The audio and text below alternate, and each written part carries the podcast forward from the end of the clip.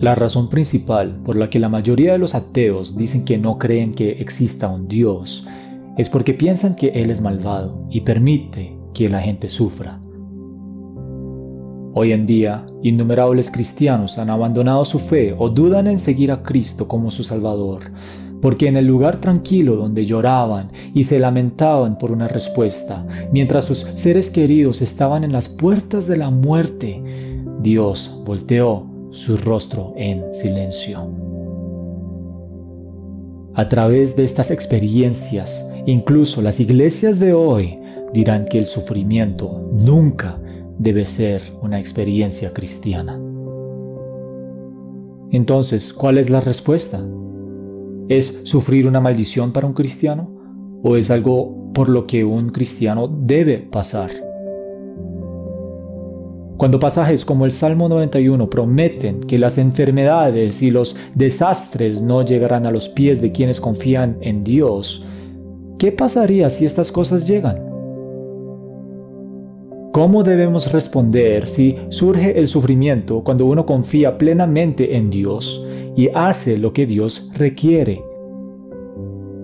He escuchado a muchos decir a un cristiano que está sufriendo, solo necesitas orar más porque no debes sufrir. Sabes, necesitas confiar un poco más porque no debes sufrir.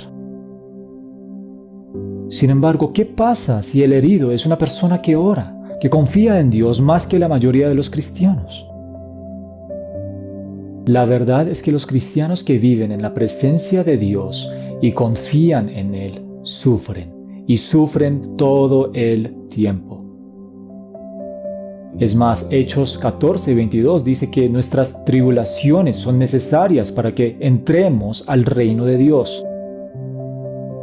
La principal razón por la que los cristianos no deben creer en una vida sin sufrimiento es porque Satanás quiere que los hijos de Dios crean esta mentira.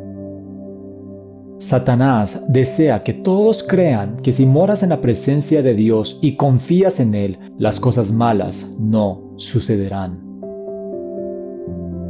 En el Nuevo Testamento, cuando Jesús fue tentado, Satanás citó los versículos 11 y 12 de este salmo porque estaba tratando de tentar a Jesús para que desobedeciera a Dios al no ir a la cruz donde había sufrimiento. Además, Satanás tentó a Jesús para obligar a Dios a cumplir su promesa de protección. Satanás estaba tratando de convencer, diciendo, si sufres, Dios no está cumpliendo sus promesas de protegerte. Si Satanás tentó a Jesús de esta manera, ¿cuánto más estará Satanás tentando a los hijos de Dios en el sentido de que ellos no deben pasar por sufrimiento. Por ejemplo, en cualquier hogar donde haya abuso, el miedo será evidente en los ojos del niño y la ausencia de protección en su lenguaje corporal. Si las expectativas del niño sobre la protección de los padres son ausentes, al crecer expresarán como nunca entendieron el concepto de amor de los padres. El amor paternal se vuelve inalcanzable en sus mentes. De la misma manera, si Satanás puede convencer nuestros pensamientos y hacernos creer que Dios siempre debe protegernos de todo sufrimiento, ya que es un Padre amoroso, cualquier indicación de que Dios no nos ha protegido nos llevará a pensar que su amor por nosotros es inexistente. En cambio, si eres un cristiano que ha habitado en su presencia y confía genuinamente en Dios, sabrás que Dios sí te ama. Incluso sabrás que Dios no te protege ni te aleja de todo tipo de sufrimiento en tu vida sabrás que Él camina contigo en medio de tu sufrimiento. Confiarás en que Él te mantendrá a salvo en medio de tu sufrimiento mientras habitas en su presencia y confías en Él.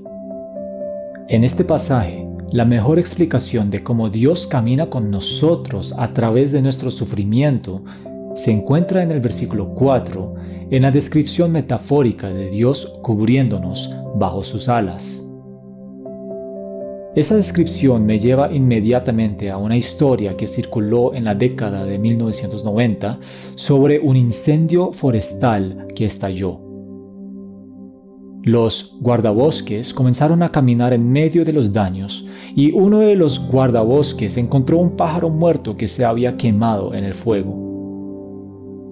Al verlo, el guardabosques dio vuelta al pájaro con un palo e inmediatamente debajo de éste salieron corriendo tres polluelos. La madre pájaro, consciente de tal desastre que devoraría a sus polluelos, los cubrió bajo sus alas y murió para que ellos pudieran vivir. En el pasaje de hoy, el salmista sabía que pasaría por sufrimiento. Él sabía que Dios no iba a protegerlo de todo tipo de sufrimiento de una forma como la madre pájaro de la historia, pero confiaba que Dios estaría presente en el medio de su sufrimiento.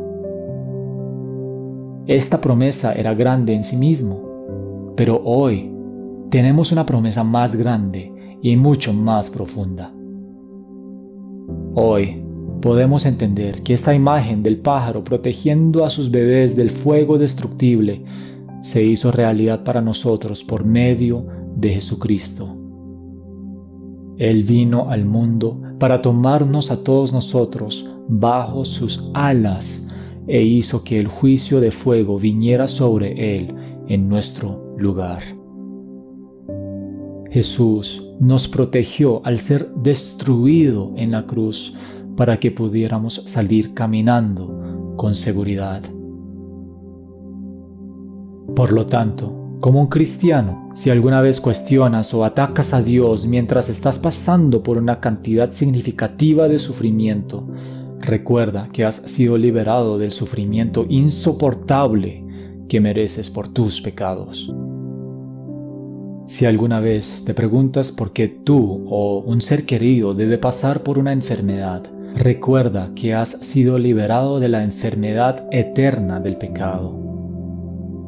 Jesús te cubrió bajo sus alas para que el juicio eterno y la enfermedad del pecado eterno lo aplastaran a Él y no a ti. Hermano, hermana, por medio de lo que hizo Jesús, podemos morar bajo sus alas y confiar en que tendremos refugio eterno de la enfermedad del pecado. Si Él nos protegió de estas cosas eternas, ¿cuánto más debemos confiar en que Él estará presente en medio de nuestros sufrimientos insoportables que son momentáneos? Mientras habitamos y confiamos en Él, recordemos que en la cruz, bajo sus alas, hemos sido eternamente sanados para siempre.